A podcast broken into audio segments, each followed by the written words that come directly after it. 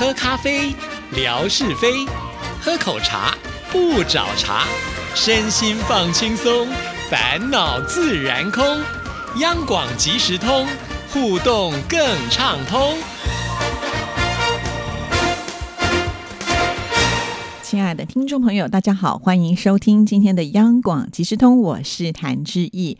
在今天的节目里呢，我们要来回复信件呢，跟昨天一样，也是呢有一段时间没有写信到节目当中的好听友、好朋友啊，所以很开心能够念到这封信。这位朋友呢，在微博上他用的名字呢是墨雪飞狐，听起来很武侠的感觉，对不对？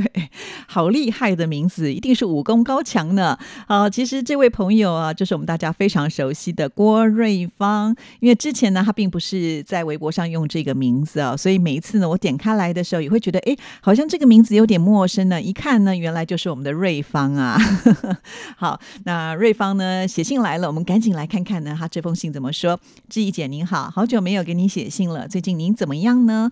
连续两个台风，应该有放台风假吧？看到您发去西门町的录音室，怎么啦？电台的录音室还是很紧张吗？还是因为其他的工作？好久都没有看到您的直播了。上一次就是越南美霞去的时候，当时我在看直播，好羡慕啊！等你们去千岛湖的直播，我就没有等到了。好，先到这里啊。其实，呃，志毅的生活跟微博可以说是紧密结合了啊。基本上呢，我发生了什么样的事情，或者我去哪里啊，也都能够在微博呢找到蛛丝马迹啊。对，因为我还记得有位听众朋友说，希望我每次出去的时候能够多拍一些。照片哈，这样子他可能就会更了解，或者是更认识台湾呢。呃，不瞒听众朋友说，我曾经有一次啊，就试着把我的手机呢，呃，就架在我车上，就是靠近挡风玻璃的地方啊。我说，与其听众朋友这么喜欢认识台北的话，干脆呢，我在开车的时候就透过这个呃录影的方式呢，把沿街呃所看到的东西呢，就可以把它呃拍摄下来。生活室呢，我还可以。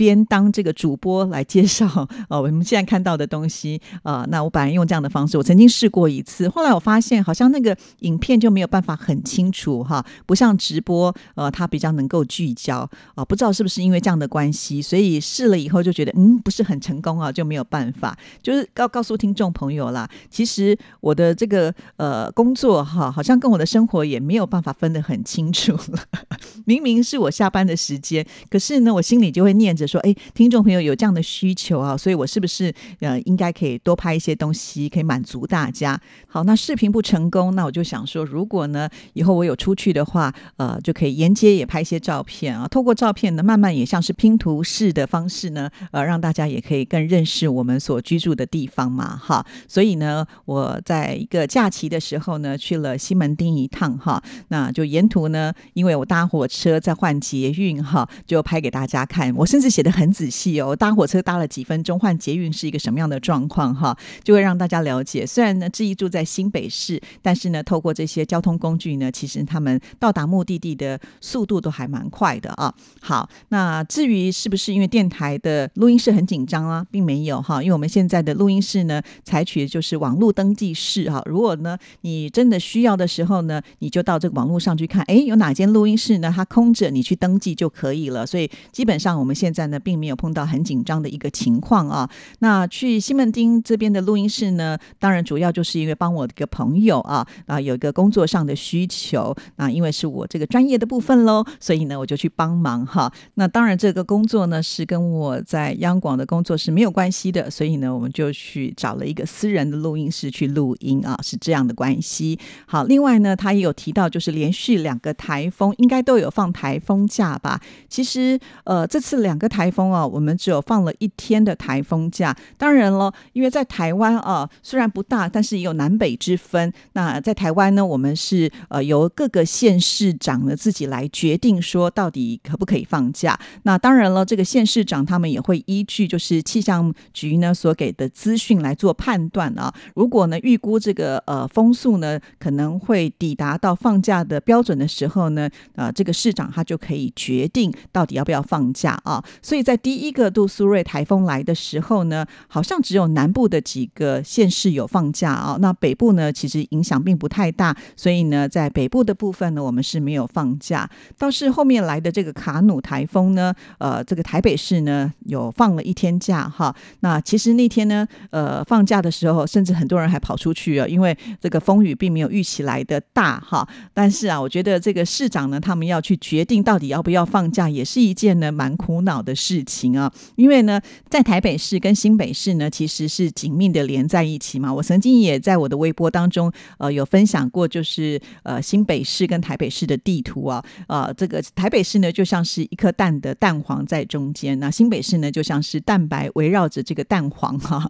那呃很多人呢其实是居住在新北市，可是必须到台北市来工作。那所以呢，这个新北市跟台北市呢，呃，通常就会比较就是同步的来呃决决定到底要不要这个放台风假哈？所以基本上呢，我们可能就是用这样的一个方式来决定是不是可以放台风假。而且呢，这个台风假哈，它必须要提前的告诉你，不然的话，你不能说等到第二天一大早大家都要出发啦，或者是你已经出发，你才公布说呃不上班不上学的话，其实这个也是会遭受到很多的民怨哈。因此呢，现在都会大概在前一天的晚上，呃，差不多八点或者是十点的。时候呢，会告诉你明天到底可不可以呃放假哈。这是我们碰到了台风的时候呢，决定可不可以放假的一种方式。那我也不知道我们的听众朋友呃，你们是采取什么样的方式来决定可不可以呃，就是放台风假呢？这也欢迎听众朋友跟志毅来做分享，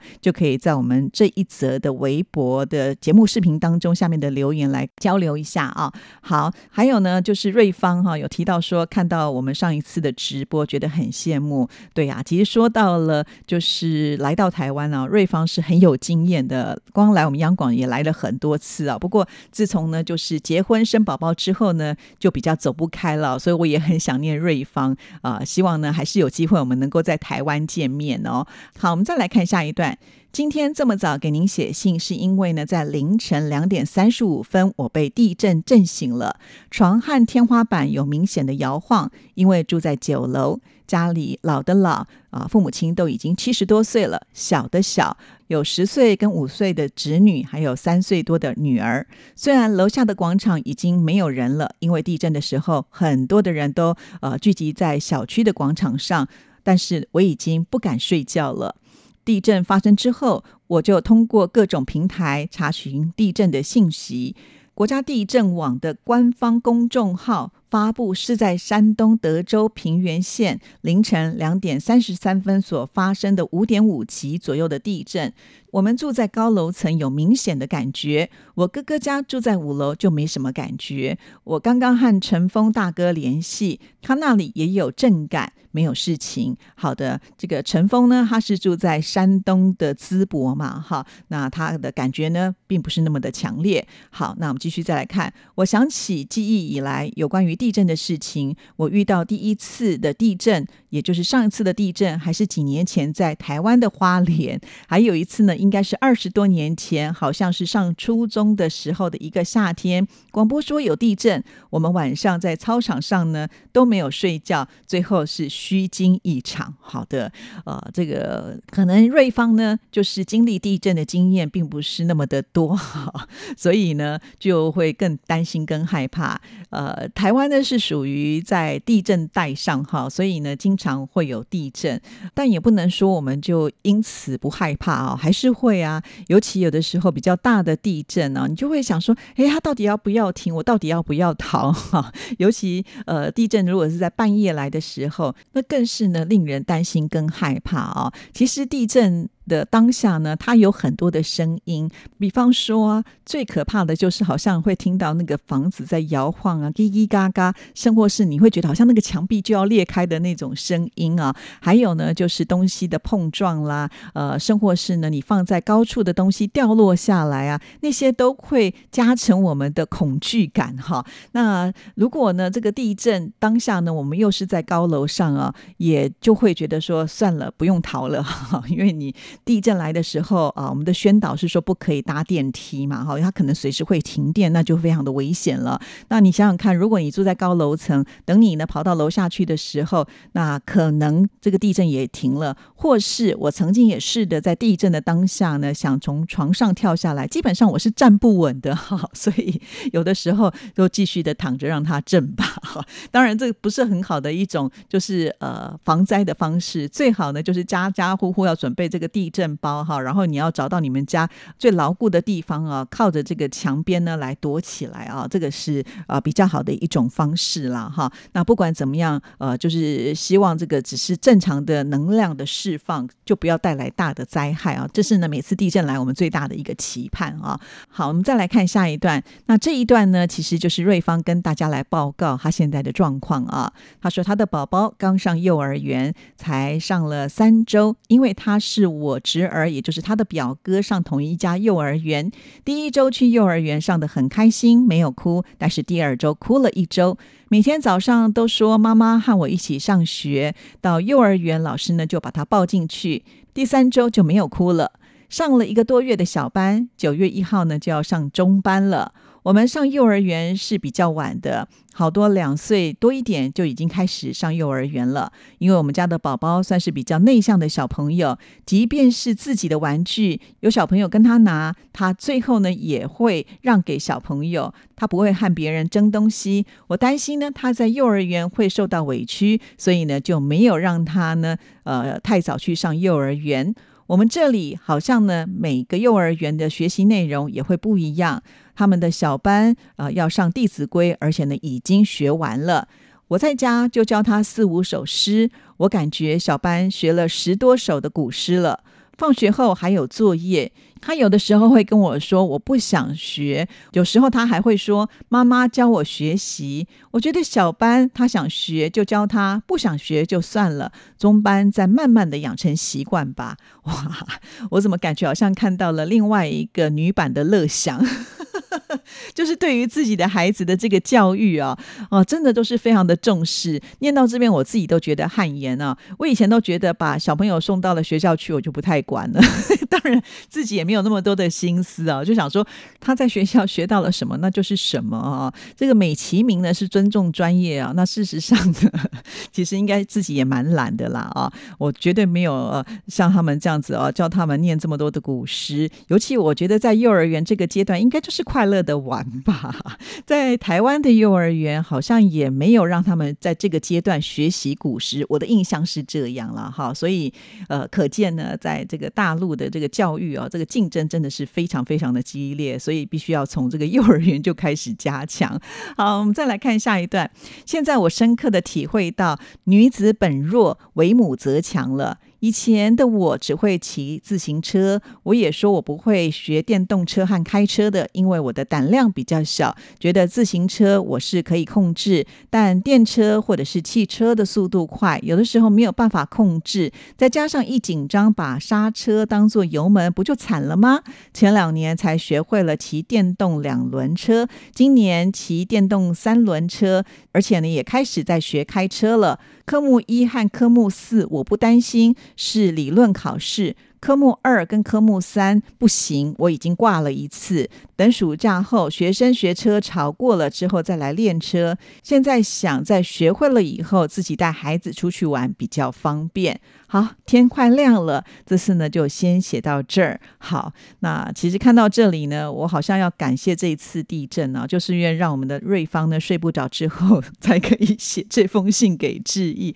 好啦，其实看到瑞芳说“为母则强”啊，我当然呢是非常的有感触了。其实，在生孩子的过程当中，我就觉觉得哇，那个疼痛啊，这个男人应该是没有办法 体会的，但是女人可以挺过去啊，这个是非常了不起的一件事情。从这里就可以看得出来。哪有什么事情难得倒这个妈妈的这个角色呢？啊，好，但是我对于这个呃考驾照有科目一、科目二、三、四是蛮好奇的。显然一跟四呢，就是呃有关于笔试的部分嘛，哈，可能是一些交通规则啦，哈。那再来呢，就是科目二跟三啊，瑞芳说已经挂掉，但不知道是怎么样的情况挂掉，我也很想了解一下哈。在两岸之间呢，在学习开车的过程或者是考驾照的过程是一个什么样的感觉？下次呢，我们也可以来交流一下了。好，今天节目时间到了，就先聊到这里，谢谢瑞芳的来信，祝福大家，我们下次见，拜拜。